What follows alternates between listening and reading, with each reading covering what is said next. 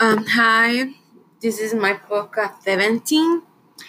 When was the last time you looked a trip that went far away from your house?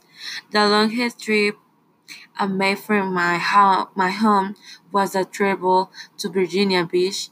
We went with all my family and it was in June 2019. How do you travel travel to your destination? We left by car. Explain the difference between distance and displacement. Distance has only magnitude. It measures the actual ground covered distance can only positive. This displays me me measure with the reference to the basic point. Thank you.